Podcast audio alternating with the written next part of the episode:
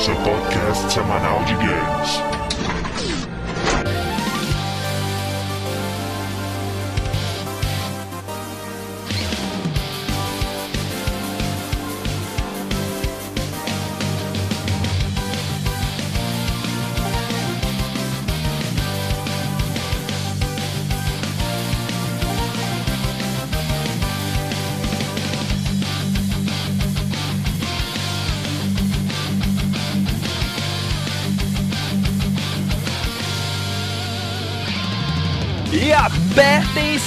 Está começando mais um round do podcast Downloading. Vamos aos participantes. André, ocupação ex-policial karateca que luta contra o crime. Hobby, bonsai. Status, envenenamento alimentar causado por coxa de galinha encontrada na lixeira. Não, cara, isso te cura. Pelo menos é isso que eles nos ensinam. É verdade.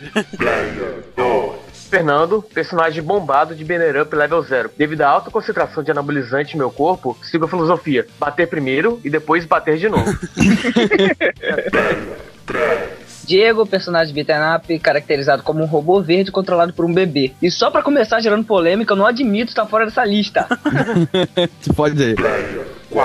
Pablo Porradeiro, level 30, e eu votaria no H pra prefeito da minha cidade. Com certeza, caralho. Cara, não, isso é muito bom. Se tivesse alguma greve, ele ir lá e bater em todo mundo. As coisas não são mais como eram antigamente. Definitivamente. Cara, então hoje vamos inaugurar aqui mais um novo estilo de podcast, né? Nesse tipo de podcast a gente vai fazer um apanhado de um certo gênero de games, né? Falar um pouco da história do gênero, falar das origens dele, né? Falar dos principais jogos. E aí a gente vai fazer um top 10, cara. Um top 10 dos melhores games desse gênero, claro, na nossa opinião. Mas né? é claro que nossa opinião é absoluta.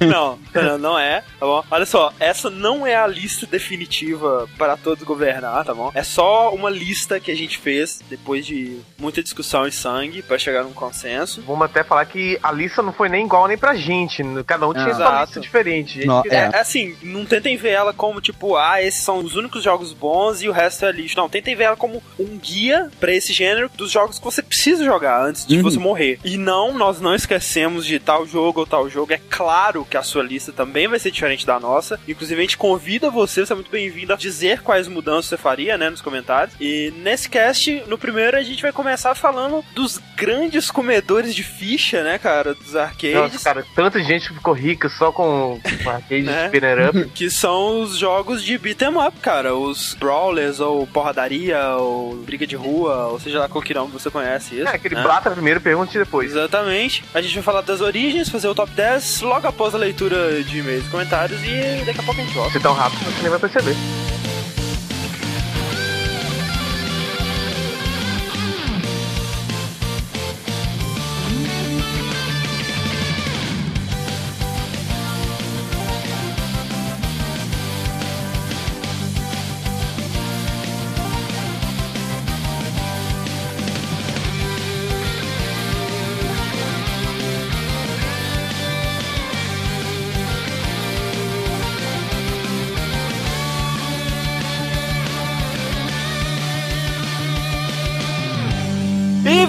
Então para mais uma leitura de e-mails e comentários. Estou aqui com o Diego e o Fred. Olá. Olá. Olá, Vocês estão no cast de hoje? eu tô. Não, não tô. Eu acabei de sair da clínica de reabilitação e então eu não tô. De dependentes para remédios perigosos tarja preta.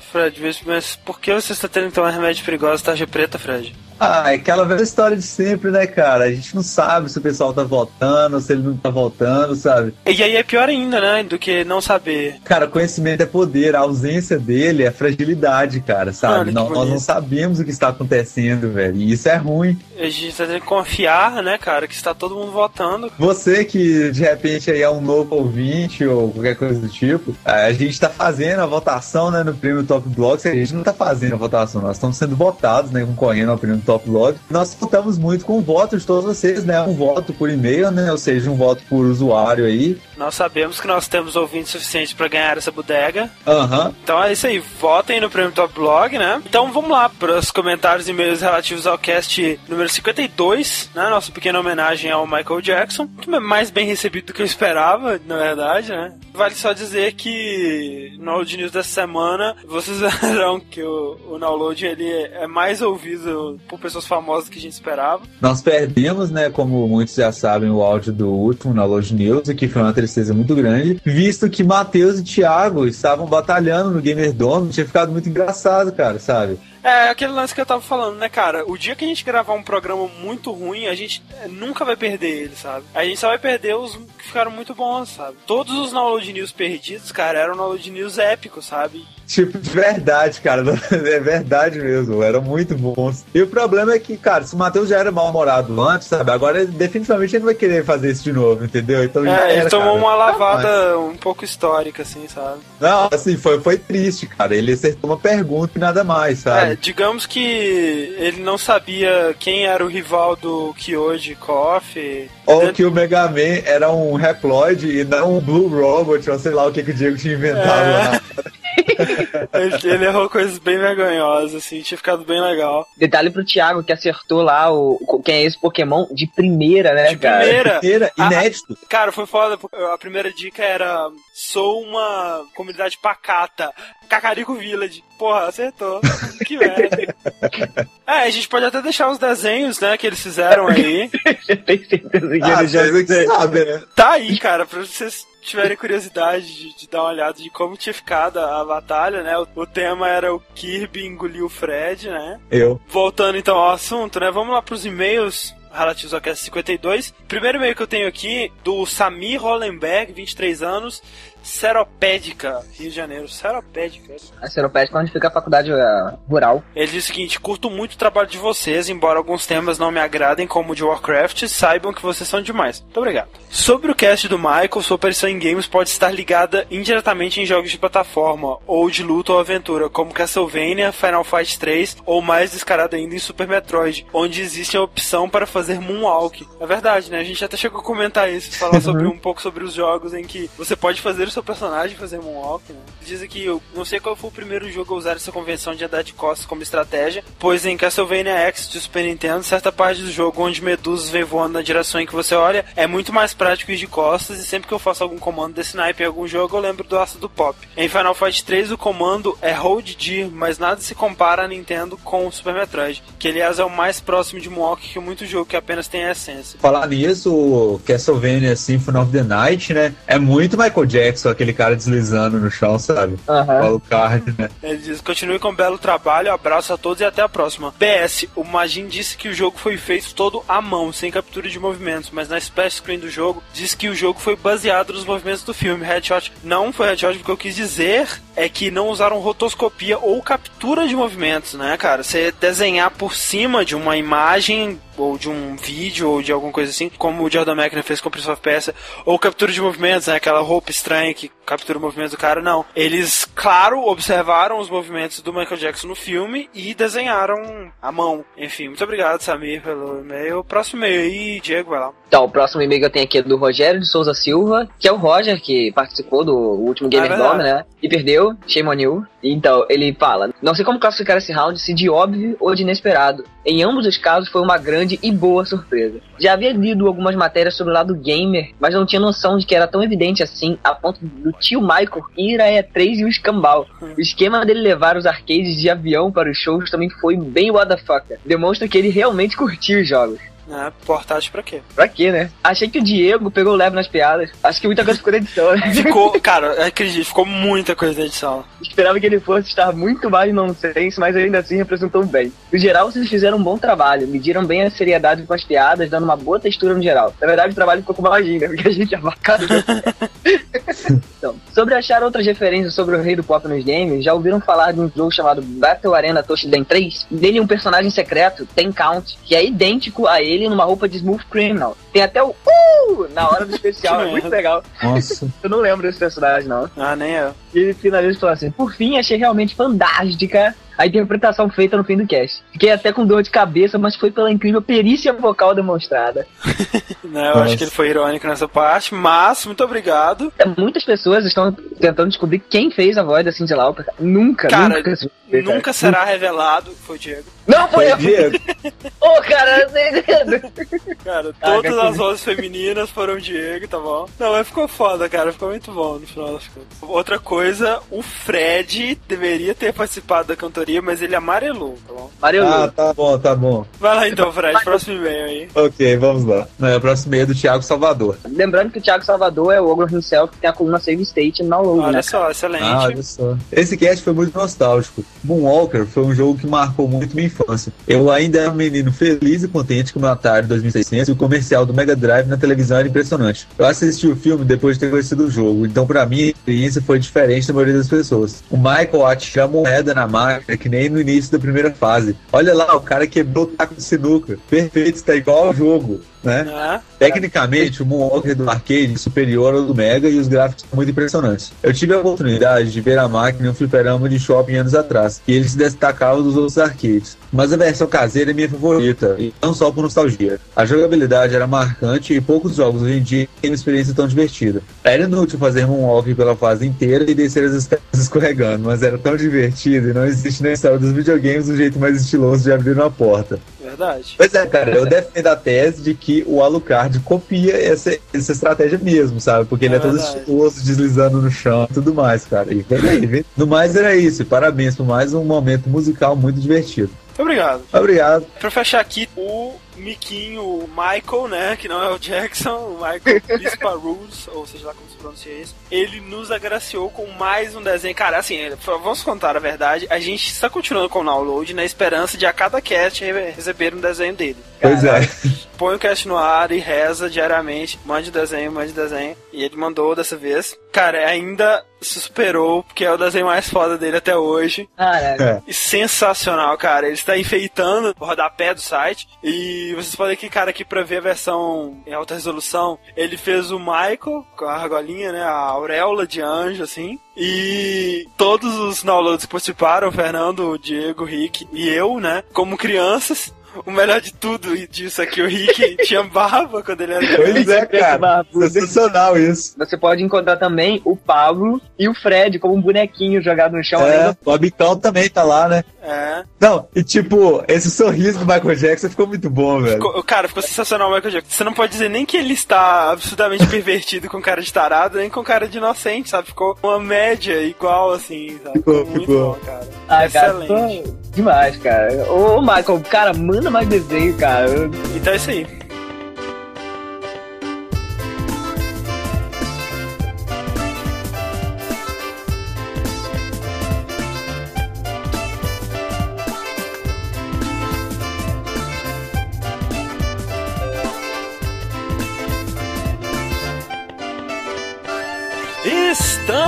Volta e pra começar, Vai dar olá pra gente? É, não me deu oi hoje. olá, olá, pessoas, como vão? vocês? Olá. Olha lá. Não falta disso. É. pra começar, cara, eu acho que nós devíamos compartilhar com nossos ouvintes o primeiro problema que a gente teve na elaboração dessa lista, né, cara, que é definir o que é um beat'em up, né? Exatamente. Porque, assim, você olha pra Final Fight, claro que é um beat'em up. Streets of Rage, claro que é um beat'em up. Agora, o que difere esse de jogos tipo God of War, digamos? né? Ah, isso foi a nossa grande Também. dúvida. God of War não é um beat'em up, né, cara? Você olha pra ele e você sabe. Ele é um jogo de ação, aventura, etc. Aí tá, aí você pensa, então você não beat'em up, o que que ele é, né? Né? Eu sempre conheci o God of War como um hack and slash, né? Pois é, e aí a gente descobriu que hack and slash pode ser considerado até um subgênero de beat'em up. Você pode dizer que É. alguns hack and slash são também beat'em ups, mas nem todos. Uhum. A gente vai dar algumas definições aqui do que, que a gente considera que é um beat'em up. Vamos definir o mais clássico possível e depois ampliar a partir daí. Aquele jogo, geralmente de arcade, onde você escolhe um personagem, você tem, geralmente, multiplayer cooperativo, Uhum. e aí você vai por um cenário, passando por uma fase, enfrentando ondas de inimigos, né? Hordas, você vai batendo naquela horda e progredindo à medida que você elimina essa horda. né? Geralmente feito de muitas cópias de iguais do mesmo inimigo. Né, né? exatamente. né? Claro. Ah, o que não é exclusividade só desse gênero, né? E também ele costuma ser bem linear, assim, né? Tem um caminho Pois é. definido e Uhum. apontado por setas. É, setas na tela, gol, claro. E geralmente com um chefe no final de cada o level. chefe no final da fase. Inclusive, o termo chefe originou-se dos beat'em ups porque era como se aquele cara fosse o chefe daquela área ali, da cidade ou daquele grupo de inimigos e tal. Só. E o Beaten Up também tem aquelas referências de péssima alimentação, né? Uma, uma maçã te alimenta menos que um frango. Né? E você geralmente encontra itens pra recuperar health, né? Ao longo da fase, ou armas também, em alguns casos. Nos lugares mais inusitados possíveis. Exato. E os critérios, cara, que a gente teve, assim, pra diferenciar os beat'em ups de outros jogos, né, de ação com porradaria também, e vários grupos de inimigos e tal. Você tem porradaria ou armas melee, né, de espadas ou armas de curto alcance, porque os jogos desse tipo que você usa armas de tiro, a gente classifica como shoot'em ups, e eles não vão entrar nessa lista, né? Apesar de Ah. ter beatemaps que você pega armas Exato, de tiro, mas mas, nunca por é o pouco tempo, foco, né? né? Não é, não é exatamente, não é o foco. Shoot'em Up seria mais o nosso querido. Metal Slug. Contra também. Sunset Riders, Gunstar Heroes. Outro critério, né? Pouca exploração. E como o Fernando disse, muito linear, né? Não tem puzzles, você não tem que encontrar pra onde você tem que ir, você não tem que pensar muito, é só uma parada linear. Alguns jogos ainda tem alguma coisa de exploração, alguns até chegam até alguma coisa de puzzle, mas é muito É, é pouco. muito pouco né? explorado, né? Porque se você for pegar God of War, né? Ele tem muito puzzle, muita exploração. Isso, não, é- ele meio que alterna, né? Que você tem sessões de porradaria e sessões de puzzle, né? Pois é. Exato. E fora também que é uma coisa que você joga pra um, né? A maioria dos Pois é. a maioria é aquela coisa que visa o cooperativo, game de arcade mesmo. Isso. É, na verdade, Banana Up normal é aquele que tu joga sozinho, tu gasta 30 fichas pra terminar, e quando tu tá com um amigo teu, tu gasta 15, né? Pois é. Então vamos falar um pouco das origens, né, do gênero. Esse gênero se confunde um pouco com as origens do gênero de luta, né? Que começou muito ali confuso, misturado, depois foi se dividindo mesmo. Tanto que, mas é o seguinte, o primeiro jogo de luta, pelo menos que teve reconhecimento, foi o Heavyweight Champ da SEGA, saiu em 1976. Eu tenho uma imagem dele muito bonita Pra aqui. você ter uma ideia, foi mais ou menos a época que o Pablo tava se formando. Exato, faz Pode tempo pra crer. caralho. Cara, o Fernando ele sempre fica na piada, velho. Que coisa absurda isso. Cara, olha que sensacional, assim, o jogo, gráficos super realistas. Muito Puta foda. que pariu, velho. Detalhe pra bermudinha, calçãozinho dos dois, né, cara? Um é listra vertical, outro é horizontal e acabou. Acabou, cara. Pra que mais, né? O, o arcade, ele era bem interessante porque você tinha duas luvas de boxe, só que ao contrário do que você deve estar se imaginando, você não mexia as luvas de boxe. Você enfiava a mão lá dentro e lá dentro tinha o controle. É, Foi o primeiro, mas, cara, não fez sucesso nenhum. Foi rapidamente esquecido, assim. Dá pra imaginar por quê? Mas o ano, assim, cabalístico mesmo pros jogos de artes marciais foi em 84. Três grandes jogos, inspirados por filmes de Kung Fu, que são o Karate Champ, que você tinha uma luta de um contra um, e você controlava o personagem com duas alavancas, não tinha botões, não era? E fazendo movimentos combinados com as duas, você fazia golpes e derrotava o seu oponente. O interessante é que ele não tinha barra de energia, né? Era mais semelhante a uma luta de campeonato mesmo, ou sei lá, de Olimpíadas, assim, que se marca pontos, né? O primeiro que marcava dois pontos vencia, né? Isso aí ia pra próxima luta. E em seguida, no mesmo ano, temos os dois primeiros que a gente pode realmente considerar como beat'em ups, né? O primeiro foi Kung Fu Master, um jogo japonês, originalmente chamado Spartan X, baseado no filme do Jack Chan do mesmo nome, né? Que aqui no Brasil é conhecido pelo fantástico nome de Detonando em Barcelona. uau. Chega lá e detona em Barcelona, Detone velho. Barcelona. Você é o, o Thomas e você deve salvar sua namorada Silvia do Mr. X. Que coisa mais genérica, né? Porra. O interessante é que, assim, você se encontrava num templo japonês, assim, não sei porquê. Em teoria, o filme se passa em Barcelona, mas enfim. Você tá num templo de vários andares. Cada andar é uma fase e tem um chefe no final. Ou seja, você vai andando, né, lateralmente. Ele tem muito mais a cara de um side-scroller, né? Com Exato, porrada. Exato. No fim das contas, era um jogo de fazer pontos, né? Porque acho que você nunca chegava a realmente salvar a Silvia, porque depois de completar todas as fases, o jogo ele resetava mais difícil. Você passava por todas as fases de novo,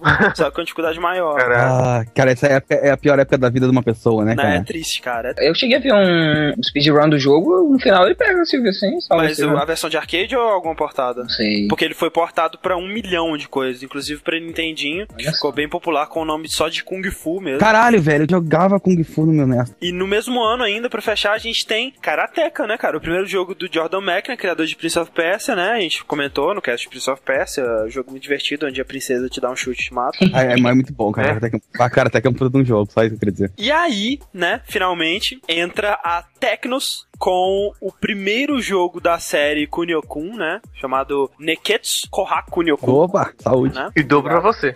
Conhecido no ocidente como Renegade, que talvez seja o jogo de beat'em up mais influente de todos os tempos. É, Com certeza é, cara. Tinha muito, muitos elementos de, de beat'em up que hoje você vê em muitos jogos, cara. É verdade? Cara, esse Kung Fu Master, ele definiu o que seria o primórdio do Beat'em Up. Renegade, cara, definiu tudo o que E dali em diante todos iam seguir, cara. Todas as coisas Pois é, é um de modelo, né, cara? Primeiro que você tinha a possibilidade de se movimentar na vertical e na Olha horizontal, só, né? em três dimensões. É, Você tinha a possibilidade de dar múltiplos hits no inimigo, né? Você já podia socar um cara no chão, sabe? é? Você, E, e já podia jogar o cara também, né? Que você segurava e jogava ele também. sim, E eu acho que assim, enquanto esse jogo ele tem uma jogabilidade bem primitiva, assim, se você pegar o Karateka, por exemplo, já tem uma jogabilidade muito mais evoluída. Acho que o principal fator, cara, que deu a ele a popularidade que ele teve, assim, que, digamos, não foi tão grande, mas pra um jogo que tava inaugurando um gênero, né, por assim dizer, é que, ao contrário dos outros que se passavam em campeonatos ou, sei lá, no universo de fantasia, esse trouxe a porradaria pra cidade, né, cara? Pra Exatamente. Aquele ambiente urbano. E underground, né, cara? Ele é aquela Exato. parte super underground. Eu me lembro que a, a primeira fase já começa naquelas coisas do metrô, com tudo pichado, tudo Isso, lixão. assim. Exatamente. É, Em vez de você ter que vencer um campeonato, tinha aquela trama de vingança, luta contra o crime, você sozinho contra as gangues, Uhum. sabe? Esse tema que, cara, anos 80 total, né?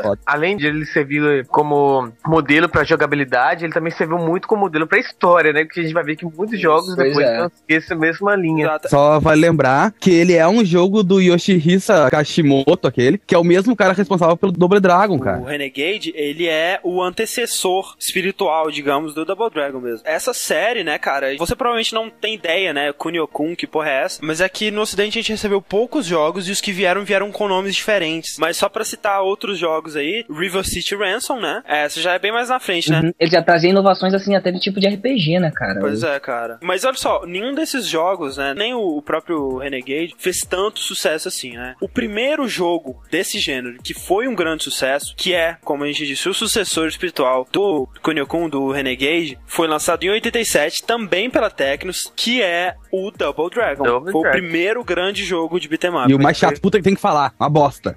Caralho. Olha, eu sei que vai ter meia dúzia de ouvintes que jogaram essa merda na época e que fica babando o ovo pra esse lixo, cara, mas eu detesto o Double Dragon. Eu, eu não gosto também, cara. Eu prefiro muito mais o River City Ransom, por exemplo. Mas eu acho que, assim, o Double Dragon tem seus problemas, mas também é porque ele, cara, ele trouxe muita coisa nova, né? Exato. Ele tava aprendendo ainda. Com certeza. Não, o, o Double Dragon foi bom pra popularizar o gênero, né, cara? Que ele Pois trouxe é. o gênero pro mainstream. O Double Dragon, ele tinha uma lista muito maior de golpes, né? Um, um- arsenal muito maior do que a gente estava acostumado, né? Inclusive combos, combinações de botões que você fazia, dava ataques especiais, tinha aquele soquinho que ele dava atrás, sabe? Uhum. É, também, com ele você pôde pegar agora as armas dos inimigos. Pô, isso é foda, né, cara? Uma inovação. Você desarmava ele, usava arma, ou usava itens que estavam no chão, pedras, caixas, pra jogar nos inimigos e tal. E, cara, principalmente o que fez de Double Dragon o jogo absurdamente popular que ele foi, inclusive rendendo um filme na época, foi exatamente o fato dele ser Double Dragon, né, cara? Você poder jogar com dois jogadores. Pois é. Poder chamar seu amiguinho lá pra enfrentar o mal com você, né? Inicialmente, inclusive, os protagonistas chamavam Hammer e Spike, não era Billy e Jim. Ó, A versão de arcade, cara, não tinha nem história, não tinha nada. Depois tem aquele lance da namorada sequestrada e tudo mais. Com Mas- história sem história, é a mesma coisa. Você tem que sair batendo em todo mundo. Pois é, foi muito pioneiro, né, cara? A gente, é aquilo que a gente diz, né? O, o jogo tá sendo comentado aqui por alto, né? A gente algum dia vai comentar mais a fundo sobre a série e tal, ou não. e aí entra no que eles chamam da era de ouro, né? Dos beat'em ups, iniciada por Double Dragon. O pessoal viu que, cara, muito popular, muito popular, temos que fazer jogos desse tipo, né? E aí começou a inundar vários, vários, vários jogos do mesmo estilo, né? Nas Mas- grandes casas de arcades. É assim. aquela coisa, né? Que ele viu como fez sucesso e começaram a fazer em escala industrial, cara. Vários, vários Exato. jogos. Alguns trazendo alguns conceitos de jogabilidade diferentes, outros bem inovadores, assim. E outros meramente clones piorados, né? Às vezes Pois não é. melhorar. E assim, por vários anos, né, cara, foi o gênero mais popular, assim, de longe, sabe, nos arcades. Era o que mais tinha, era o que Ah. mais se jogava. Ainda mais porque Cara. também era o mais divertido, né, cara? O Up, normalmente, Ah. tá ali junto com um amigo seu, batendo todo mundo. Pois é. Eu confesso que eu preferia jogar o Beat'em Up na época dos arcades, pelo motivo básico que, primeiro, o jogo durava mais que um Durava Street mais, Fighter, é. então já, já valia mais a ficha. E segundo, cara, que é diferente, assim, ó, tu pegava a porra do Street Fighter, eram os golpes, aí depois tu ia pro Mortal Kombat, tu tinha que descobrir o que, que ia acontecer. O Verdade, Beat'em Up era muito uhum. fácil os comandos, era um chute, um soco, um pulo e fudeu, acabou, entendeu? E dois anos depois, né, em 89, a Capcom entra nesse mercado, né, lançando um jogo claramente inspirado em Double Dragon. Né, o Yoshiki Okamoto, ele disse que se inspirou em Double Dragon 2 porque ele gostou bastante do conceito do jogo, mas ele achava a jogabilidade fraca uhum. e ele decidiu criar, né, um- o próprio beat'em up dele, que inicialmente seria a sequência do primeiro Street Fighter, né? O, o jogo que ninguém jogou. Seria até chamado Street Fighter 89, mas que, como não tinha nada a ver, eles decidiram criar um novo jogo, que é o Final Fight, né? Mais uma vez, definiu um modelo pra grande maioria dos beat'em ups que vieram. É aquela coisa, ele pegou toda a jogabilidade que já tinha anteriormente, melhorou ela e já entregou pra todas as pessoas seguirem, né? Que aquilo ali foi é. realmente o ápice. Cara, o Final Fight, pra mim, ele é o beat'em up de todos os tempos, sabe? Porque, assim, Não porque Definitivo. é o melhor, mas é, foi o primeiro que eu joguei e foi o que mais me marcou, assim, na minha Não, infância. e, e você pensando bem assim, né? Ele é o primeiro que todos os conceitos de um beat'em up clássico, Uhum. bem feitos, né? Bem colocados. E o pior de Final Fight pra mim, ele seguiu a mesma coisa do Street Fighter, cara. Ele inovou porque, primeiro, tu tinha uns bonecos que eram uns hang loose na tela, eram umas coisas imensas, cara. É, Os outros é. eram pequenininho, cara. Ele tinha uma trilha sonora foda, cara. Foda. Pra mim, uma das melhores trilhas sonoras de videogame que tem ainda é Final Fight. E, E aí ele também tinha mulheres seminuas. é verdade. É verdade, velho. É minutos. Ainda nessa época, né, temos Golden Axe, que foi muito importante porque ele introduziu diferenças maiores entre os personagens, né, selecionáveis. Diferentes personagens e diferente de- da própria jogabilidade, né, cara? Exato. Ele introduziu ah, o conceito de magias que você usa. Montaria. Montaria, exato. Montaria. E ele marcou, cara, por ser o primeiro beat'em up bem sucedido, saindo desse ambiente urbano, né? Ele se passou no Pois é. ambiente medieval de fantasia. E, cara, a partir daí a gente tem o modelo pronto, né? E o que veio foi, na maioria, só aperfeiçoando, né? Cada vez mais as grandes empresas aí, a Capcom, a própria SEGA também, a Konami, a Tecnos, sempre só aperfeiçoando o modelo que elas tinham, né? Isso. Depois de um tempo, né, assim como a grande maioria dos gêneros dessa época, como não tinha muito mais o que criar, ele acabou entrando em mesmice, né? E porque já tinha bons beat'em ups em consoles, né, inclusive exclusivos para console como Streets of Rage, né? Os jogadores eles não viam sentido em gastar 15 mil fichas para jogar um beat'em up no arcade, né? É. Então, esse mercado meio que entrou em decadência, né? A gente teve tentativas anos depois de inovar na era 32-bit ali, recriando esses jogos em 3D, como por exemplo o Die Hard Arcade, que na verdade não é baseado no filme, né, do Bruce Willis, do de Matar, ele só recebeu esse nome nos Estados Unidos. Sério? Sério. O nome dele é Dynamite Copy, alguma coisa assim. né? É, esse, esse é o nome que ele saiu pro Dreamcast, Exato, cara. Botava- pois é. Tem também o Fighting Force, né, que saiu pra Playstation, da Core Design, Ah, que é bem legal também. Inclusive, originalmente ele seria Streets of Rage 4, só que Olha. a SEGA e a Core Design tiveram os entendimentos lá e Cara, acabou. eu acho que Fighting Force é, é- é um dos últimos grandes banner up da geração, assim, cara. É, eu joguei um e o dois, cara. Era bem divertido. Era bem legal. Agora, mais pra geração PlayStation 2 e tudo mais, nós temos ainda aquele Dynasty Warriors, né? Que já deve ter, sei lá, uns 57 jogos daquela merda. Ah, é. Aquele, e, e aquele bizarro, cara, porque aquela coisa você. E meio Aquele, assim, peraí, Ah, aquele o quê? Iê, iê, iê, tu falou? O quê? Aquele, e, e, É, tá cantando Beatles. cara, aquele jogo era bizarro, cara, porque ah, você, você tem o seu personagem principal, né, que é um pouco mais forte, você ainda controla um, um exército atrás de você, e, cara, é muita, muita gente na Muita, tela. muita gente. Nem se compara com, com esse beat'em up que a gente jogava de Super Nintendo Mega Drive, Ah, cara. mais recentemente ainda, o The Warriors, né, da Rockstar, baseado no filme, né, dos anos 70 lá, Os Selvagens da Noite, que é excelente, ele tem uma gangue sua controlada pelo computador, né, e você luta contra outras gangues, tem alguns minigames de roubar coisas, um pouco estilo GTA, assim, e tal, é muito legal, muito bom mesmo. E outros jogos, cara, que recuperaram o clima mais despretensioso, assim, dos primeiros arcades, né, inclusive com bastante humor, por exemplo, o Beautiful Joe, o God Ah, Hand e o Mad legal. World, os três da mesma equipe, né, cara. Pois é, os três, Ah, os três Mad são World. da Clover, né, praticamente. Pois é.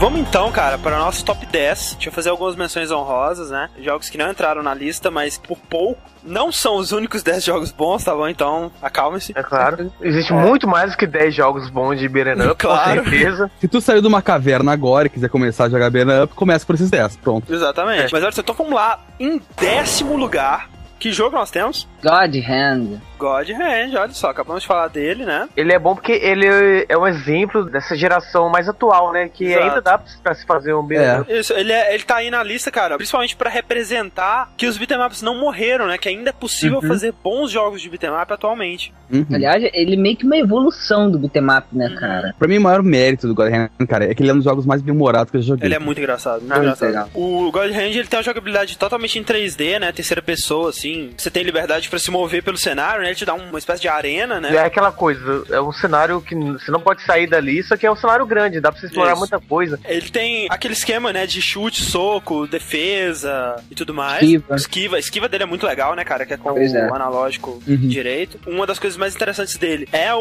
o que dá o nome ao jogo, né? Que é a God Hand, né? Que você tem uma luva, que à medida que você vai atacando seus adversários, você vai concentrando poder nela e vai subindo uma barra. Quando a barra enche, você pode libertar a God Hand, né? E você vira, cara, muito mais rápido, né? Invulnerável. E também tem alguns combos, golpes especiais assim, que você pode Que fazer. é aquela roleta, né? Que você Isso. escolhe. Uhum. Muito legal. Legal. E o fato de você comprar habilidades, né? Comprar habilidades tem muita, mais de, de 100 golpes diferentes no jogo pra você escolher, de vários estilos, que incluem até aquele Suiken, né? O Drunken Fist lá. o Ah, cara, é muito bêbado. foda, cara. E esse jogo tem o golpe mais sacana de todos, que é o chute no saco. Ah, é verdade.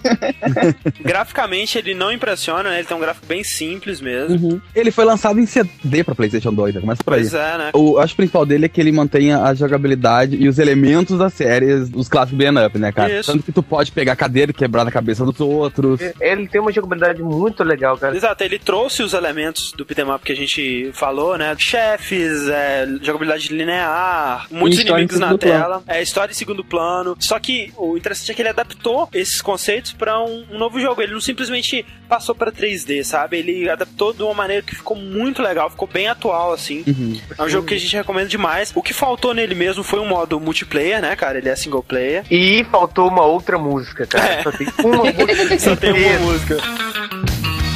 É uma música muito foda, mas só tem ela, Ah, né, cara? Só que enjoa, cara. É. Uma- E ele não é um jogo fácil, cara. Eu achei um jogo bem é, bem difícil, bem Ah, é, difícil. né? Tem uns chefes que são irritantes e difíceis. Como a gente já disse algumas vezes aí, ele foi dirigido pelo Shinji Mikami, né, o criador de Resident Evil, um milhão de outras coisas, e produzido inclusive pela equipe de Resident Evil 4, né? Então, vale muito a pena jogar. É um daqueles jogos que não foi tão bem recebido pela crítica, né? Ele tem um, um score de 73 no, no Metacritic, 75 no Eu Game acho que ele, ele é meio ame ou deixo, né? Porque, Isso. por exemplo, a GameSpot deu 8, mas a IGN deu 3. Pois é, realmente, cara, é um jogo diferente, assim, em valor de produção, assim, ele tá bem abaixo, né? Como a gente disse, o gráfico não é nada demais, é- mas é aquele lance, atualmente você olha pra trás e vê, cara, esse jogo era bom, velho, esse jogo é muito bom. É um dos grandes clássicos que ficou pro PS2, né? Que vale a pena. Exato. E que você provavelmente não jogou ainda, então corra atrás. Perdeu tempo, moleque. Perdeu tempo. Bem recente, 2006, né? Exclusivo pra PlayStation 2, Clover Studio, da Capcom. Nosso décimo lugar, God Hand. Eu queria fazer uma menção rosa, né? Que é outro muito bom representante dessa nova geração, né? Que é o Mad World, né? O cara, muito, muito maneiro. O cara todo é construído pra você mutilar seu inimigo da maneira mais brutal possível. Isso é muito É. foda. Cara, o Edward é um puta de um jogo, quem não tem aí vale a pena. Mas, na lista eu concordo mais mesmo com God Hand do Eu que o também. Mad World. Eu queria fa- fazer uma menção desonrosa ao Final Fight que foi feito pra essa geração.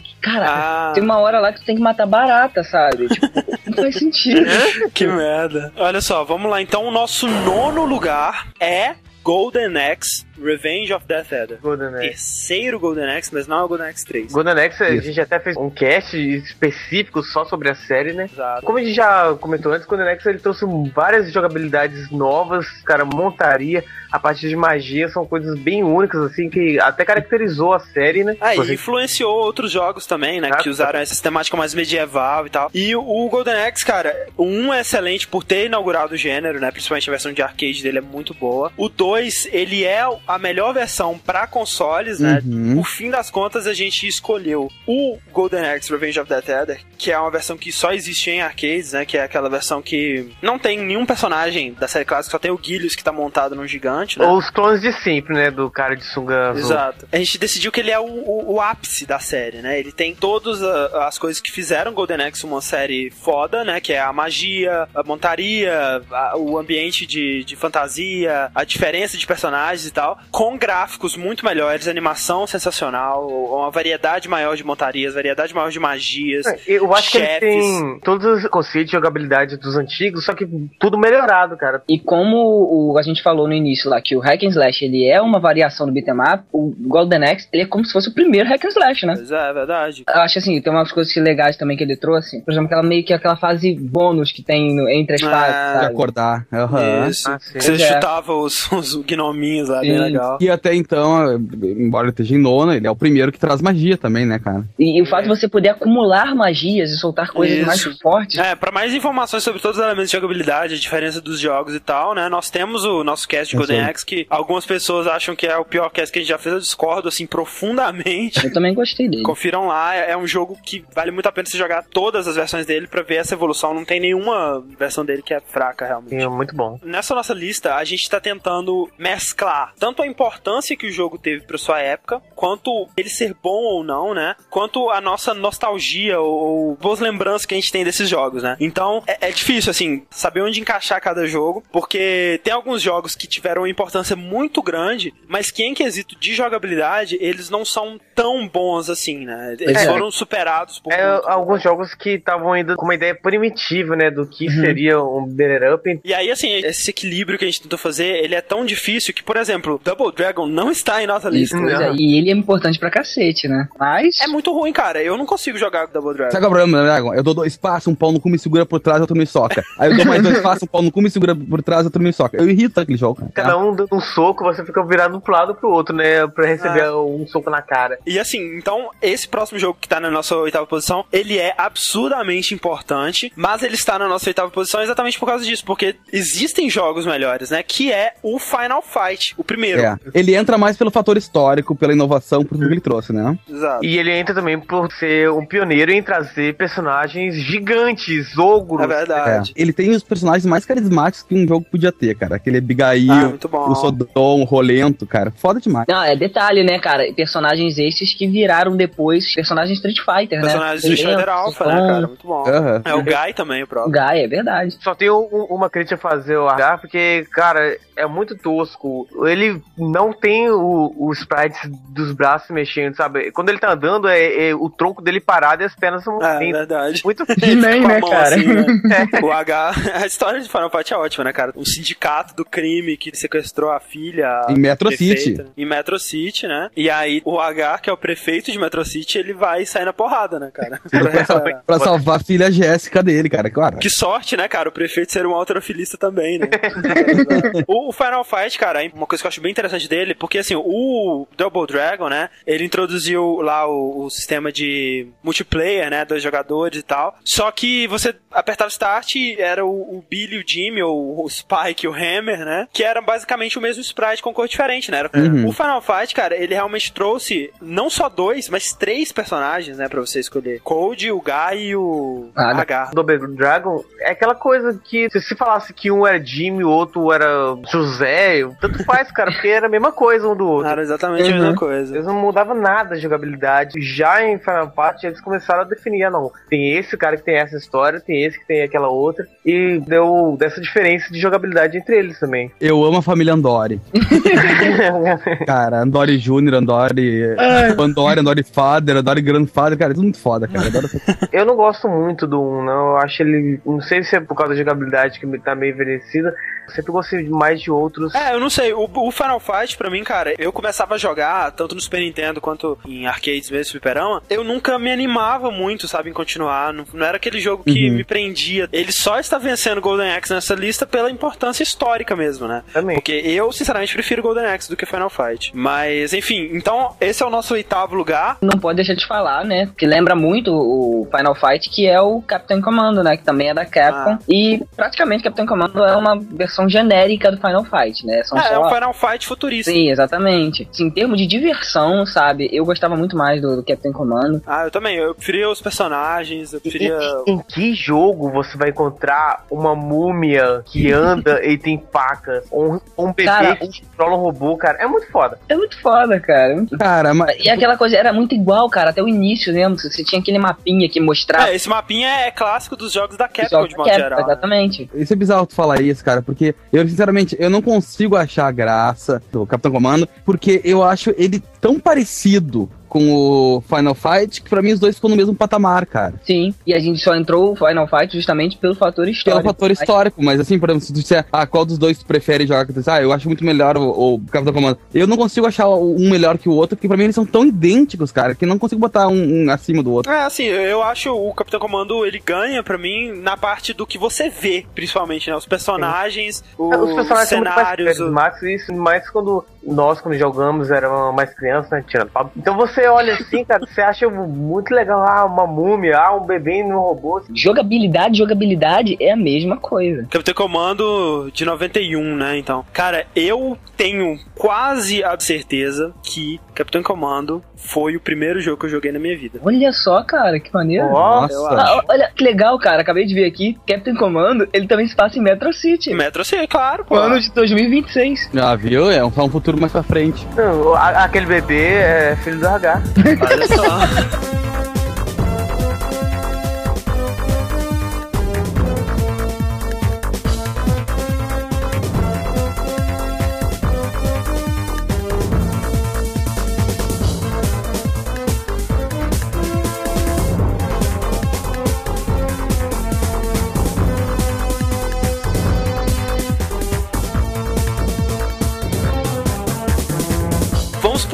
sétimo colocado, que de importância histórica não tem nada. Mais pelo fator Nada. diversão. O fator jogo foda pra caralho. Porque esse jogo, cara, é a prova de que beat'em ups podem dar certo em Com portáteis. certeza, né? Tem Tipo, é o grande representante de portátil que a gente tem de beat'em up. Exato. Que é Dragon Ball Advanced Adventure. Ó, eu tenho que confessar que eu não conhecia esse jogo, nunca tinha visto ele na minha vida, até que o, o André mandou todo mundo conhecer ele, jogar um pouco, ver como é que é, e cara, o jogo é bom demais, velho. É muito bom, cara. De longe, assim, o melhor jogo de Dragon Ball que eu já joguei. Foi lançado em 2005, 2006, aqui no ocidente, pra Game Boy Advance. E, cara, ele tem gráficos lindos, assim. Cara, a animação de sprites é sensacional. A animação muito boa, cara. Bem fluida. Totalmente, cara. E assim, eles recriaram com muita maestria mesmo o universo de Dragon Ball, sabe? Muito fiel, cara, a história original também. É, desde os cenários, assim, aquele estilo, né, do Akira Toriyama de fazer cenários, dos inimigos, né, ele pegou aqueles monstrinhos, aqueles bichos cachorros, né, os Uhum. dinossauros, bem no estilo do Toriyama mesmo. É um beat'em up muito foda, cara, muito foda. Então, E o, o Goku, cara, ele faz movimentos assim, exatamente que você vê no anime, no mangá mesmo. Sim. Girar o bastão pra repelir bala, sabe? Cara, a quantidade de combos é inacreditável. Cara,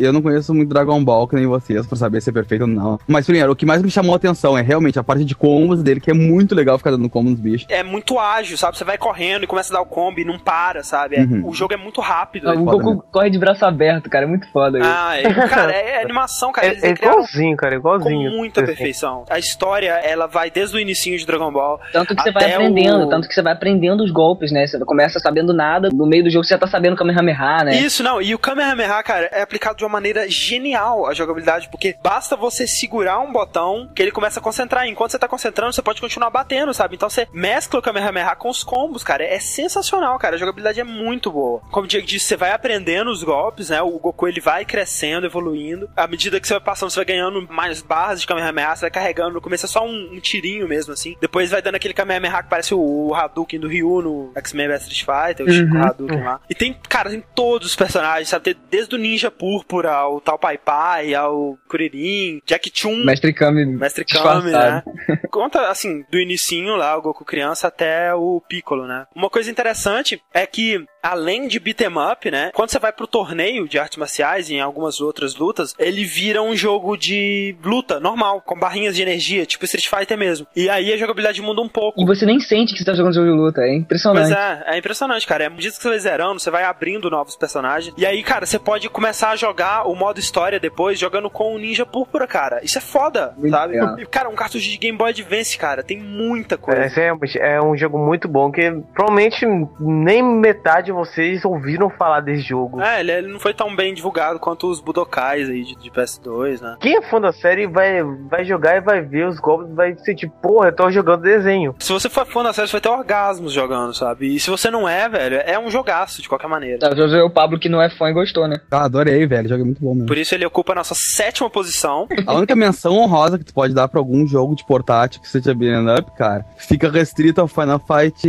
Advance pro Game Boy Advance também, mas mas que é inferior a qualquer outro Final Fight. Então, cara, desculpa, mas nesse quesito, Dragon Ball Advance Adventure ainda consegue reinar absoluto, né, cara? Assim como eu sinto falta absurda de jogos de luta pro DS, Uhum. a gente não vê muito jogo de beat'em up pra portátil, né? Cara, é, eu acho que os portáteis atualmente eles estão focados sempre nas mesmas coisas. Ah. Eu acho que portátil é uma plataforma tão boa de reviver coisas do passado, porque é. é. um sistema que é fácil de suportar e principalmente é um sistema que a, a pessoa que tá jogando ali não tem muito tempo, cara. Tá num ônibus, precisa jogar alguma coisa rápida. O nosso sexto lugar é um jogo que saiu bem no final do Mega Drive, né? Uhum. É o Comic Zone. Foda. né? Muito Foda bom. no cu, uma bosta. Jogo Tá doido?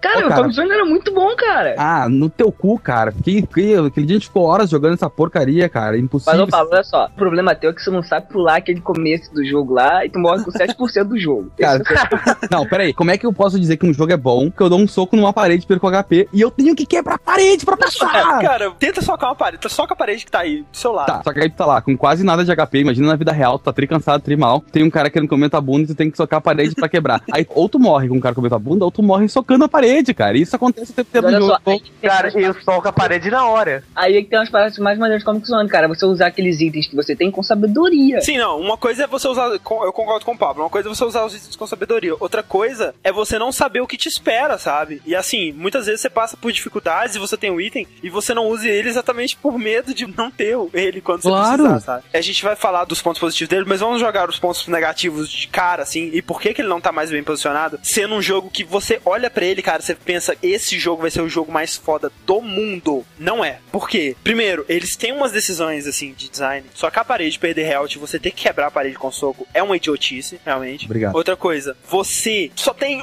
uma porra de uma vida. É, isso jogo. é realmente uma merda. É. Não tem continue. Se você completar o capítulo, eu não sei exatamente como se dá, porque não tem contador de vida, não tem nada. Mas, se eu não me engano, se você completar o primeiro capítulo do jogo, você tem direito a tentar mais uma vez você morrer nele. E ainda tem o- a, a desgraça que cada fase, velho, ela é mais ou menos do tamanho do universo. tipo, tem uma vida pra completar uma fase que vai durar um dia pra ti. Aí tu morre, cagou tudo. Vai pra porra do início, começa. Caralho, ó, não dá. O cara tem que ter paciência ao cubo, cara. Contar que os itens também, eles não são nem um pouco, tipo, amigáveis, né? Se você olha pra ele, você não sabe o que, que ele faz. Exato, você tem que usar. Vou fazer com esse rato no meu bolso. Cara, e o jogo é muito evil, velho. Aí Você recebe uma daquela poçãozinha de recuperar health a cada, sei lá, sabe, sete Aham. anos da sua vida. Aham. Mas o jogo ele tem muitos pontos positivos também. Ele tem um estilo visual. Cara, a coisa é, é único, não existe outro jogo desse tipo. É coisa que chama atenção de cara, né? Você vê você tá numa história em quadrinho viva. Isso, assim, a história é que o cara principal, o Sketch Turner, ele é um artista freelance, sei lá, que tá desenhando o seu novo HQ chamado Comic Zone. Aí dá um raio na casa dele, aí um dos personagens da história em quadrinho dele cria vida e manda ele pra história em quadrinho pra ele se fuder lá. Ou seja, você está numa história em quadrinhos, mas você não está só no mundo de uma história em quadrinhos, você está literalmente nas páginas de uma história em quadrinhos, Uhum. sabe? Uhum. Você vai andando, os cenários, assim, são divididos por quadrinhos. Você pula de um quadrinho por outro, ele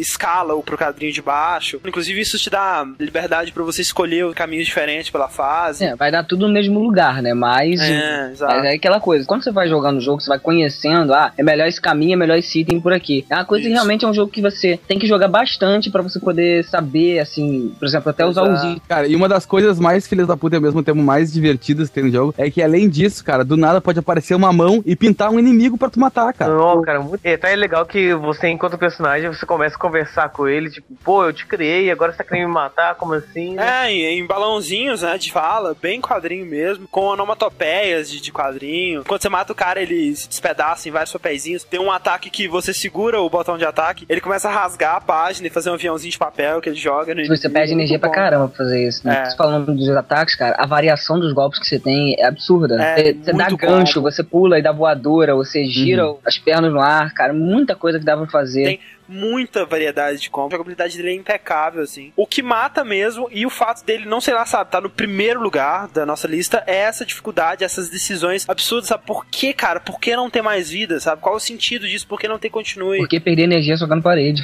Ele saiu bem no final do Mega Drive mesmo, né? Tanto que os gráficos dele, cara, são excepcionais, assim, são um dos melhores gráficos do Mega Drive, assim, de longe. Ele saiu só em 95, cara. 95 já tinha tudo, né? Já tinha Playstation, já tinha Não. O jogo é sensacional, assim, apesar da dificuldade, cara, é um jogo jogo que você precisa jogar de qualquer maneira. Alguém aqui que jogou, terminou? Eu terminei com Quick Save Quick Load. Eu lembro que o Fred virou e falou assim: Hoje eu vou zerar a Comic Zone. Aí ele ficou uma hora jogando. Aí daqui a pouco, e aí, Fred? Já tá zerando? Tô vendo vídeo no final do YouTube. Cara, o Fred tá online, vamos ver se ele tem algum parecer sobre É. Fred, qual é o seu parecer sobre Comic Zone, Fred? Cara, Você acha fácil? Você acha fácil? Cara, Comic Zone não é um jogo difícil, velho. Difícil é você engolir um boi vivo. Comic Zone é muito impossível, cara. Aquele jogo é uma desgraça, velho. Não tem condição, não. Ah, nem, velho. Você fica frustrado que você joga um negócio que nem com Quick Save você consegue passar, não, cara. Nem com Quick Verdade, Save. verdade. Cara, Ô, Fred, você lembra da sua promessa naquela tarde que você virou e falou assim: Hoje eu zero Comic Zone? Eu saí do Comic Zone derrotado, velho. Eu não consegui jogar ele direito, velho. E é que nem o Pablo disse uma vez, velho. Dá raiva, porque o jogo é muito bom e tudo mais, sabe? Muito bem feito, golpes legais. Mas você só apanha, cara. Qualquer coisa que você faz, você perde health. Aí você vai e morre e você tem que voltar lá no, não sei aonde, no início da fase, fazer tudo de novo, cara. Nossa. Não, e tem aquele chefe desgraçado, que é o bicho que fica com a cabeça tocando bola de fogo na gente, cara. É, Aí Ah, cara, tu é muito tem que fácil pular, tem que passar por baixo dele e pegar um barril e empurrar. Só que, cara, tu tá embaixo dele passando, ele fica tocando bola de fogo na tua bunda e foda-se, Cara, cara. não tem, não tem que passar por baixo de coisa nenhuma, cara. Se você pular o foguinho dele, dá uma voadora, pular o Ô, cara, só dele, tu assim, cara. Ninguém mais conseguiu. É, porque- só o André mesmo, cara. Essa- Se eu tivesse jogando aquele negócio sem quick save, eu ia ficar um ano agarrado naquele monstro verde, cara. eu, eu demorei muito pra passar ele. Nossa. Ok, então esse é o nosso sexto lugar. Muito obrigado, Fred. Adeus, sai a todos.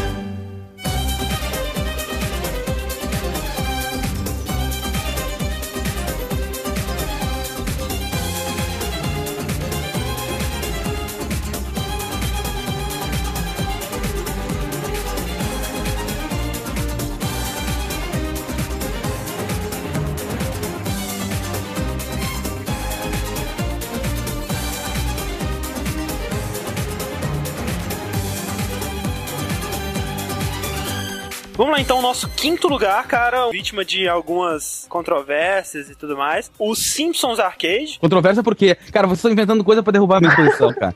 Cara, não, Cara, que filhos da puta, cara. Ele representa perfeitamente Simpsons. Tu tem todos os Ah, é personagens ali pra tu poder ver. Tu tem várias locações que apareceram no desenho, que aparecem na, na, na, na historinha, enfim. não, assim, o jogo, cara, ele é uma das melhores adaptações de qualquer coisa que você puder imaginar. Eu, eu acho que o, o grande atrativo do jogo é isso, cara. Você tá jogando e você conhecer, nossa, tem isso nesse tal capítulo. Realmente, esse você tal joga lugar. é- E também outra coisa que eu acho muito legal nele é que ele tem aquele esquema de tu poder fazer combos com teus amigos jogando É junto. verdade. Por exemplo, tu tá com a Marge e o outro tava jogando com o Homer. Aí, cara, um abraça o outro e vira um- uma bolinha e sai batendo em todo mundo na tela. É muito legal isso, aí, Isso. cara. Ah, bem legal. Ó, o legal, assim, os Simpsons, né, lançado em 91 também, né, muito jogo, assim, lançado em 91. É, ele tava naquela leva de um milhão de jogos. de- Isso. é, Pela Konami, né?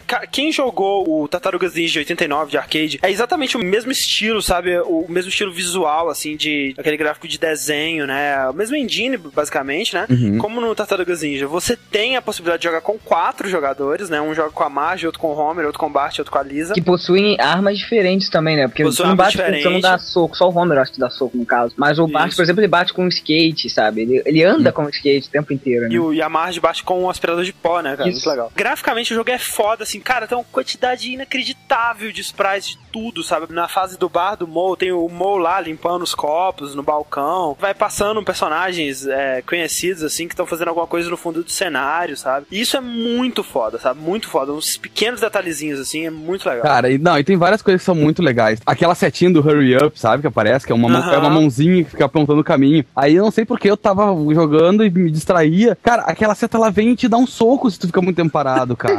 É, Isso é muito bom, Simpsons. E aí, tipo, no final, quando tu vai enfrentar já o Burns lá dentro da, da Ah. mansão dele, cara, ele, ele aparece com uma baita de uma- um robô gigante dentro Um do robô. gigante, é. E ele fala: Welcome to your grave, suckers. Cara, muita referência. Vocês querem derrubar o meu jogo, cara. Cara, o jogo é muito bom. Ele tem um sistema de jogabilidade bem simples. É um botão só de ataque um botão de pulo. Você tem vários objetos que você pega no cenário, né? É de longe o melhor jogo baseado em Simpsons, né? Acho Ah, que, claro. cara, o único bom mesmo que eu joguei, né? Ah, aquele Bart Nightmare eu achava legal. Ah, você achava. joga aquele jogo. É, É chato. horrível. Agora, os problemas do jogo, cara, é exatamente isso. A simplicidade de ataque dele acaba deixando o jogo muito repetitivo. É, fica meio monótono que não tem variedade de ataque, né? É aquele ataque normal e você pular e apertar o botão de Isso. ataque. Ah, mas ele tem uma variedade legal de armas, gente. Mas essas armas são temporárias, né? Você passa mais parte do tempo sem elas do que com. E os chefes, eles não têm muita estratégia. É, isso é uma reclamação que eu tenho não só quanto a esse jogo, quanto a muitos beat'em ups. A menos que você decore o padrão do chefe, ele não te dá a chance, sabe, de desviar do ataque. Você tem que saber exatamente o que ele vai fazer. E no Simpsons, acaba sendo uma parada assim, vamos juntar aqui no chefe, bater nele até ele morrer, sem nem saber o que tá acontecendo. Parece que foi feito do tipo, vamos fazer uma jogabilidade para o jogador gastar mais ficha possível.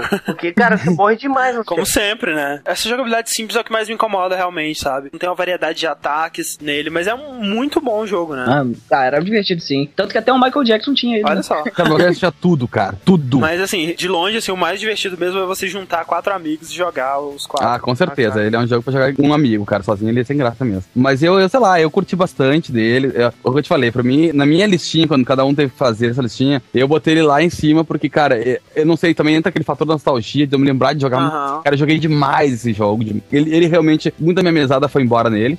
E eu, velho, eu sou fanático por Simpsons. Acho a história muito legal, cara. Que lance de, cara, os caras estavam roubando uma joalheria, e aí, sei lá, o diamante voa e cai na boca da Meg, que fica chupando como se fosse É, um. chupeta. Cara, é, é legal, velho, é legal. Então esse é o nosso quinto lugar, né? O quarto lugar é um jogo que eu particularmente não gosto tanto, mas eu admito da sua importância e admito que ele mereça estar nessa posição, que é o Dungeons and Dragons Shadow of Mistara, Ah, né? cara, Cara, puta merda. muito foda. Acho que até- até a série Dungeons and Dragons né, foi a primeira série que eu vi que realmente fizeram uma grande diferenciação entre os personagens. Verdade. Cara. Você vê que são classes diferentes e a jogabilidade é completamente diferente. Aham. Isso é O verdade. guerreiro, ele não tem só bater, sabe? Ele tem umas skills, ele tem umas armas diferentes, ele tem outras possibilidades. É muito Aí- elemento de RPG, né? É, o principal diferencial do Dungeons and Dragons pra todos os, beat'em ups aí que você já viu, claro, ele se inspirou bastante em algumas coisas que foram introduzidas primeiro pelo Golden Axe, né? Mas ele elevou isso a um nível absurdo, né? Porque você nunca tinha tido tanta coisa de elementos de RPG numa máquina de arcade, né, cara? Uhum. máquina de Claro. arcade era aquele negócio que você chega lá, joga e fim, entendeu? Você vai embora. E ao contrário disso, RPG é um jogo que é pra você ter ir na sua casa, pra você jogar horas e horas. É uma coisa que você nunca imaginaria que fosse se misturar. E o Dungeons and Dragons fez isso, né? É cara? muito legal, Cara, cara, eu esse fato de você poder carregar arma, carregar magia, possui level também, né? Cara, o que eu acho mais foda do Shadow of Star, assim, porque eu, quando eu joguei na época, ele vinha num packzinho, a Advanced Dungeons Dragons pro Sega Saturn, que vinha dois jogos. Um era Shadow of Star e o outro, eu não lembro qual era, era o mais simples dele. Era o Tower of Doom. Tower of Doom, isso. E, cara, e era muito foda, primeiro, porque ele tinha a coisa de magias que tu podia abrir um menu e selecionar qual magia tu queria usar. Isso. Isso é. E isso já era uma baita de uma diferença comparado com qualquer outro Beat'em Up que tu tinha na época. E ele tinha uma variedade relativamente boa de personagens, né, cara? Ele tem seis personagens, cada um com suas próprias skills, alguns têm magias, outros só tem armas diferentes. E é uma coisa muito legal que é bem intuitivo, cara, você trocar de arma. Não é aquela coisa que você para, você tem que ver. Pode ir trocando enquanto você tá andando, desviando das coisas assim. Tem isso, né? Você pode equipar não só armas, como armaduras, acessórios, capacetes, etc. E vários tipos de magia, né? Isso é muito interessante, mas, sinceramente, pra mim é o que sempre me afastou desse jogo, sabe? Talvez seja um preconceito bobo meu mesmo, mas pra mim Beat'em Up tem que ser um jogo descerebrado. E pra mim ele, sabe? É, foge um pouco do contexto, né? Ah, O que eu acho legal de Dungeons and Dragons é que você pode seguir pela linha RPG como você pode seguir pela linha Beat'em Up, cara. Você pode É.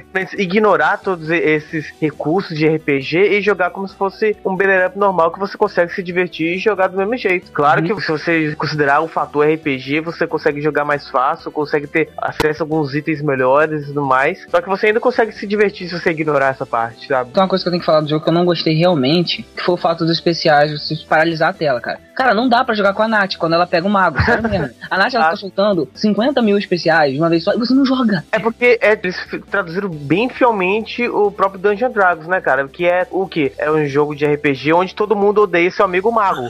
Sim, exatamente. Ninguém gosta de mago, porque mago é mega apelão, né? E é, no jogo é a mesma coisa, cara, Cara. Porque o mago, quando ele faz uma magia, é forte, atinge todo mundo da tela e para, cara. Então você não pode fazer nada, só esperar Cara, ele. A pior coisa que um amigo teu mago pode fazer é quando tu entra naquela sala, cara, que tá repleta de bicho, aí tu sai correndo pra bater nos bichos e o cara solta aquela magia que pega todo mundo lá na frente, sabe? Tu tá um passo dos bichos Ah, e todos eles morrem. Aí no final aparece ele, uhul, uhul, cantando Fazendo vitória level e você não. com a maior pontuação, cara, e tu quer explodir em cima. Cara, Cara, isso é muito irritante. Não, cara, não, cara, pra esse cast eu tava jogando com a Nath. E beleza, né? Na segunda fase, eu acho, eu cheguei no level 10, ela chegou no level 15, não sei o quê. E aí, cara, até o fim do jogo eu fiquei no level 10. Ela ficou no level 50.406. e eu não consegui evoluir porque ela matava todo mundo. Tem umas fases que é dentro de uma caverna, e aí tu tem um caminhozinho pra seguir, e do lado é uns abismos. Pela lógica universal do Beating Up, não te preocupa com o abismo. Tu vai, é uma parede invisível, e nele tu cai. Eu tava indo lá dando um soquinho no bicho, o bicho me dava uma dor, puf, o Pablo caía. Aí o Pablo ia batendo no bicho, não olhava pro chão, puf, o Pablo caía. Cara, depois da quinta vez que o Pablo caía, o Pablo desligou o videogame e foi embora.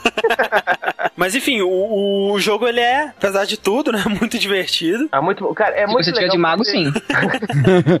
Como muitos outros, né, já nessa época, ele tinha suporte pra quatro jogadores, o que é bem legal, né? Dungeons Dragons acho que foi o último grande beat'em up da Capcom mesmo, né? Aliás, dizem que esse é o último grande beat'em up de todos os tempos mesmo, né? Dos clássicos, beat'em up clássicos, ele é o último mesmo. É, porque ele foi lançado em 1996, cara. Isso é tipo ontem, É. sabe? A geração de 1996 nem sabia o que era beat'em up. Já, né? Pois é. Como a gente disse, né? Depois do Final Fight lá, criou um modelo que só foi aperfeiçoando, né? E você pode dizer que o Dungeons and Dragons, ele é o ápice disso, né? Ele é tão ápice que pra mim ele chega até a ser over, porque ele colocou coisas demais. Isso aí.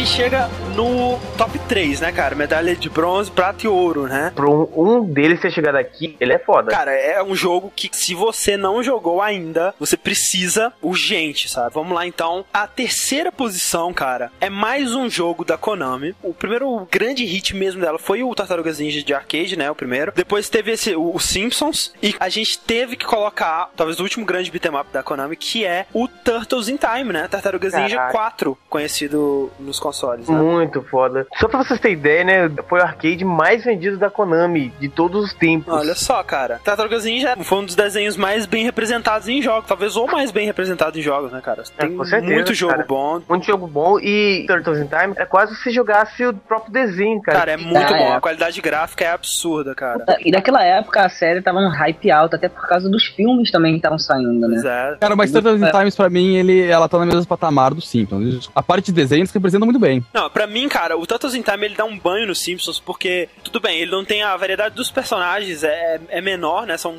quatro tartarugas iguais, só muda a cor da faixinha. Mas, primeiro, em armas, as armas são muito mais interessantes. E a quantidade de combos, cara, você tinha muito mais combos, sabe? Ah, cara, muito foda. Uma boa interatividade com o cenário também, né? Pois é, Um muito maior. gigante. Uma coisa que eu acho que o Turtles in Time realmente ganha bem dos Simpsons, cara, é a variedade do cenário e a interação com ele, cara. Você tem cenário no meio da rua, você tem cenário no esgoto, você tem cenário no laboratório, cenário em trem, em navio, cara. E cada um não é simplesmente uma skin diferente. Não, cada um É. tem um estilo, tem umas jogabilidades, umas funcionalidades diferentes, cara. Cada cenário te proporciona uma coisa diferente, né? Assim. Cara, é muito foda você estar no meio do navio, de repente você pisa numa tábua solta, a tábua vai na sua cara.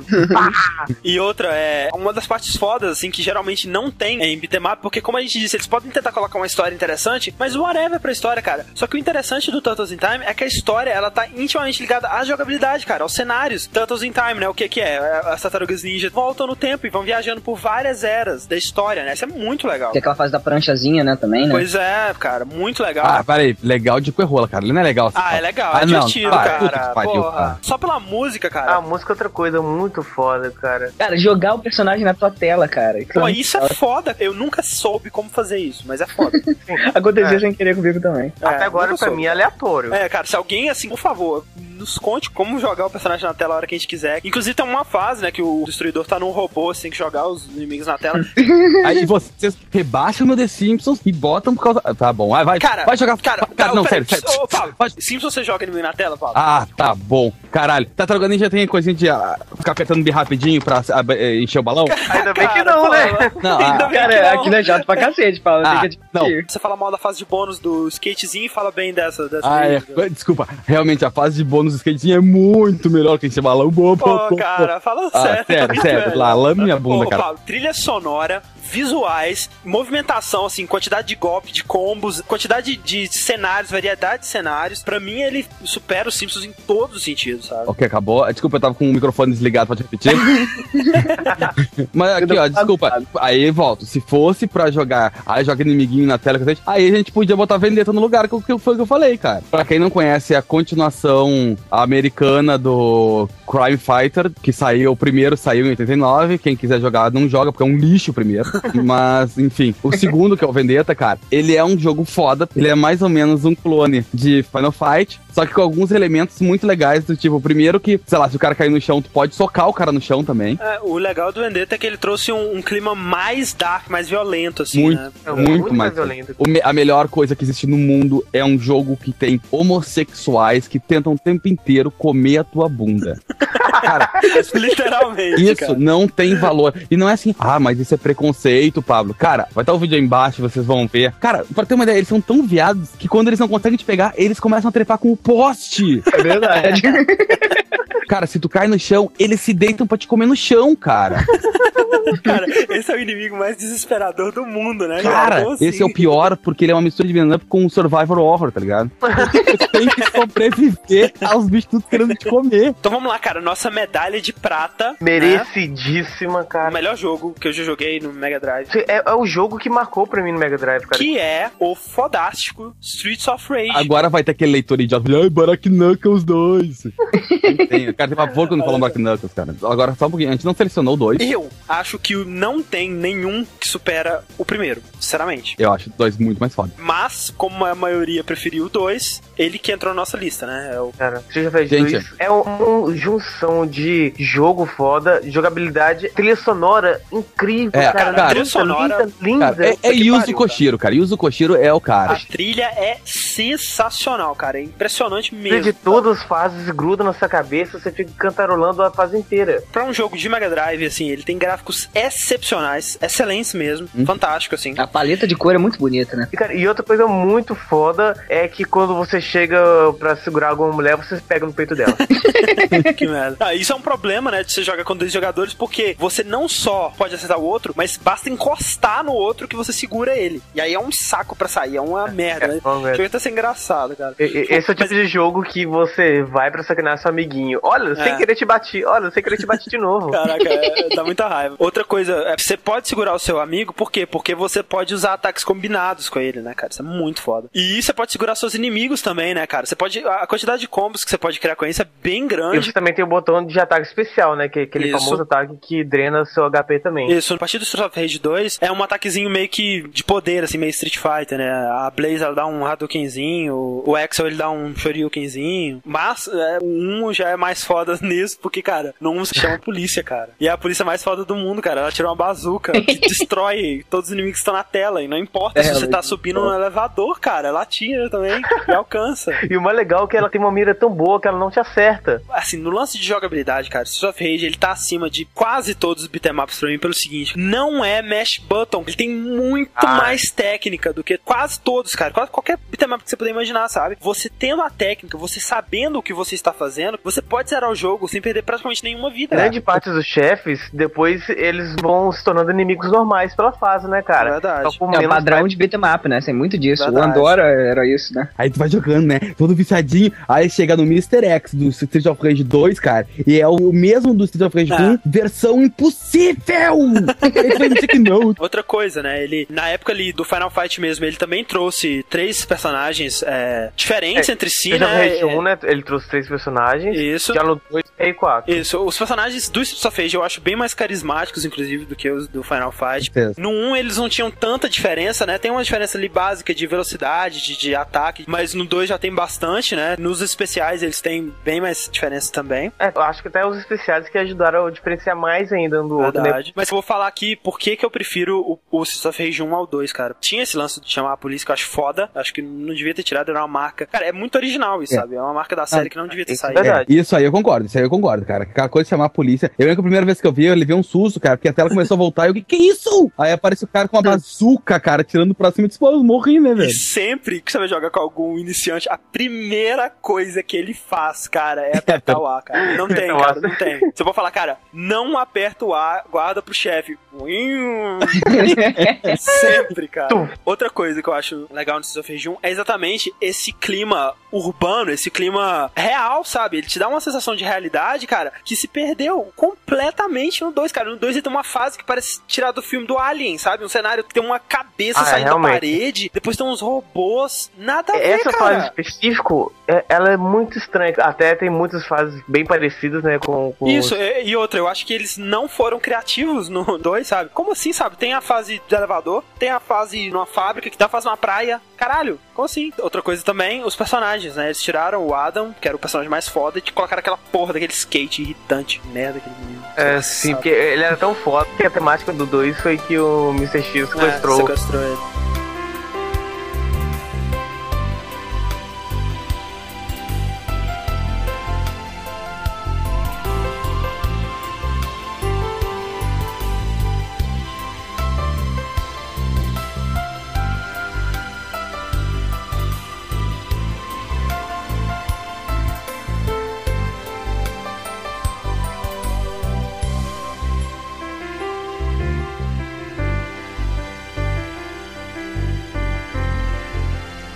Vamos lá, cara, pro nosso grande medalhista de ouro, na nossa opinião, o melhor beat'em up já criado na história da Pra, humanidade. pra vocês terem uma ideia, de quatro pessoas, três colocaram ele em primeiro. Nem preciso dizer quem foi a pessoa que não colocou ele primeiro. Cara, eu vou sair, eu vou sair, sério, tô ficando chateado agora.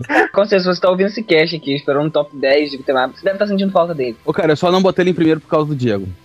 Porque, Eu? Cara, porque quando jogou eu, o Diego e, e o André, cara, o Diego era o filho da puta que sempre vinha com um voador e me derrubava, cara. Ele só me acertava, ele não, acer- ele não acertou Grande vencedor, primeiro lugar, temos Double Dragon. Exatamente, mentira. O grande vencedor é Cadillacs and Dinosaurs, cara. Olha só. Caraca, velho. Eu digo sem medo de errar que é o melhor beat'em up que eu já joguei na minha É o mais completo, né, cara? Exatamente Exato. isso, cara. Ele é completo, ele tem tudo, cara. Ele tem porrada, ele tem armas, ele tem veículos. E, cara, nele você consegue afugentar o dinossauro no soco. Você bate até o dinossauro mudar de cor. É, cara, o dinossauro muda de cor de tanto você bate. Isso se tu for macho, porque tem horas que tu tem que passar bem quietinho lá deles, né, cara? É, Cadillacs and Dinosaurs de 92, né? é, já tinha sido lançado todos os modelos, assim, de, de beat'em ups, né? Na época ele só seguiu mais uma vez o modelo de jogos como Final Fight, né? O próprio Capitão Comando também, né? Só que, como a gente disse, ele é completo, cara. Ele tem tudo, sabe? Ele aperfeiçoou, ele chegou à perfeição da fórmula do beat'em up. Simplesmente isso, sabe? Cara, E- tem dash, voadora, especial, armas, até uma fase de carro. Tá, tá, tá fácil que você controla um carro e sai atropelando inimigos convenientemente posicionados em linha reta na rua, cara. É, é- é muito legal que você tem brincar de boliche ali. E, cara, é muito legal, cara. Tem toda o- essa jogabilidade que, que faz falta quando você não tem isso, né? Você tem ataques especiais que drenam sua energia. Você tem, cara, muita, muita arma. Granada, pedaço de pau, canos, facas. É, isso é uma coisa espadas. legal que ele tem um de fogo, cara. Uma coisa bem rara. Isso não, e com muita frequência, sabe? Várias. Você tem um 38, você tem uma espingarda, um rifle, uma metralhadora, Você uma pega Uzi, até munição também pra elas, né? munição. Cara, e eu não sei se é uma coisa minha, assim, mas eu vejo que no Brasil, cara, esse jogo ele é muito, muito famoso. Não tem uma loja de fliperamas assim que eu entro, cara, que não tem. Cadillacs Dinosaurs e King of Fighters 98, cara. Tem tudo quanto é lugar, tem cara. gente jogando, sempre. O jogo ele é baseado em umas histórias em quadrinhos do Mark Schlutz. Teve desenho animado baseado nelas também. Teve até um outro jogo que saiu pra PC, só que não é de beat'em up, é de aventura, sei lá. Ah, e tem pra, é e tem pra ruim, Sega CD também. É, só que esse, produzido pela Capcom, lançado em 92, né? Você tem quatro personagens, você pode jogar com até três jogadores, né? Nenhum personagem supera o Mustafa, o negão de camisa verde, calça amarela, de boné. O Mamba é, uma Bad Mamba Jumbo. A ideia da história é que aconteceu uma puta uma catástrofe ambiental, né? E aí, Aham. tipo, os caras fizeram um laboratório onde ressuscitaram os dinossauros, transformando ele nos monstros de batalha, tá ligado? Né? E aí você vai lá matar eles, né? Porque não, você vai cair na porrada com ele. Como qualquer beat'em up que se preze. Ah. Sair na porrada é sempre a solução de todos os problemas, inclusive salvar os dinossauros. E é aquela coisa assim, bem Capcom mesmo, bem Final Fight, né? Aquele mapinha no início mostrando, sabe? É com certeza Isso. Os gráficos ainda melhores, a animação, cara, a animação do jogo é excelente, sabe? Ele suporta muito inimigo na tela ao mesmo tempo, né? Muitos efeitos, assim. Tem explosão. E assim, o legal dele é que ele é bem violento, né, cara? Tem granadas, assim, que você explode, o olho do inimigo sai voando. Uhum. Cara, e tem a, a Hannah Dundia, que é ela mulher que é tudo pra mim. Tem um Blanca, né, cara? Tem um cara que é o. Blanca, Cara, ele na última fase que tem o, o inimigo que ele dá cabeçada que nem do Zidane, cara. É, não é mesmo, cara. E, cara, o que, que você pode falar de Cadillacs e dinossauros? Tem dinossauros e tem Cadillacs, cara. Porque é um nome mais perfeita. apropriado que esse. Joga né? em Cadillacs e dinossauros, cara. É muito bom. Essa é a nossa lista, nosso top 10. Claro, ficaram muitos jogos de fora. Outros que ficaram logo atrás, se fosse um top 20, eles com certeza teriam entrado, como Sengoku, como The Warriors, como Splatterhouse, cara, Splatterhouse é foda. Não, como nem não. Battletoads. Splatterhouse é foda, Fernando, cala a boca. Cara, Cara, House é muito ruim. Ai, meu, tem Black Belt. Cara, tem muito jogo. Tem aquele Separation Anxiety do, do Spider-Man. Spider-Man. É muito foda. Legal também. Provavelmente vocês vão botar um monte de comentário. Ai, mas vocês não falam. Cara, a gente não falou. Te mandem o top de vocês. Bota aí, porque pode ser até, talvez até que a gente não conheça, que eu acho difícil, porque a gente conhece tudo. Mas talvez a gente não conheça. e aí a gente joga. Prova que esse top não deixou todo mundo feliz, que nem todos os downloaders estão felizes com ele. Vocês viram no É verdade. é. O Pablo, como sempre. Cara, só me acabaram, velho. Não é, Pablo. Olha só que absurdo. Cara, pra vocês terem uma ideia, de todos os, os jogos que eu botei no meu top 10, quatro estão na lista. Olha, 4K, quase a metade, Pablo. É, Tá- pô, tá, tá, reclamar. tá, Ah. achando ruim o quê? Tá, é, mas são tudo rebaixados, né? Cara, mas, mas, porra, você colocou um jogo que só você jogou, Pablo. Ainda tá... Ah, ouvintes, me salvem! Olha só, eu tenho que discutir ok. criança. Comentem aí, cara, defendam o Pablo, sabe? Mas enfim, então é isso aí. Mandem também seus comentários sobre a nossa lista. Criem também suas próprias listas. E é isso aí, até semana que vem. Game over. No mais é nóis.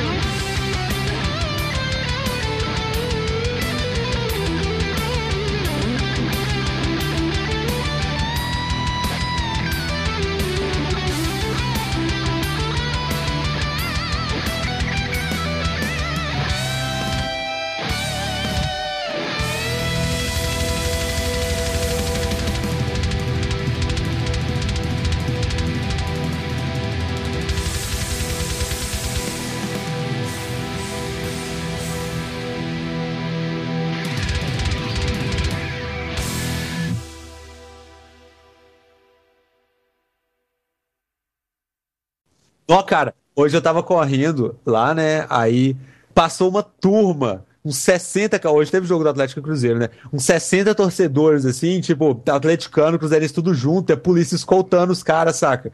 Aí eles estavam passando lá Praça da Liberdade, deve ser briga que deu, a polícia mandou parar e tá, tipo, sabe, vai levar os caras pra delegacia e tal, velho. Aí a galera ficou lá na praça, acho que o policial ficou, tipo, revistando os caras e tal, sabe? Deu altos lances, assim. Acho que eu vou começar a aumentar a história pra vocês se surpreenderem de verdade. Aí um cara deu um tiro em mim, cara. Só que eu tava correndo e aí não me acertou, sabe como?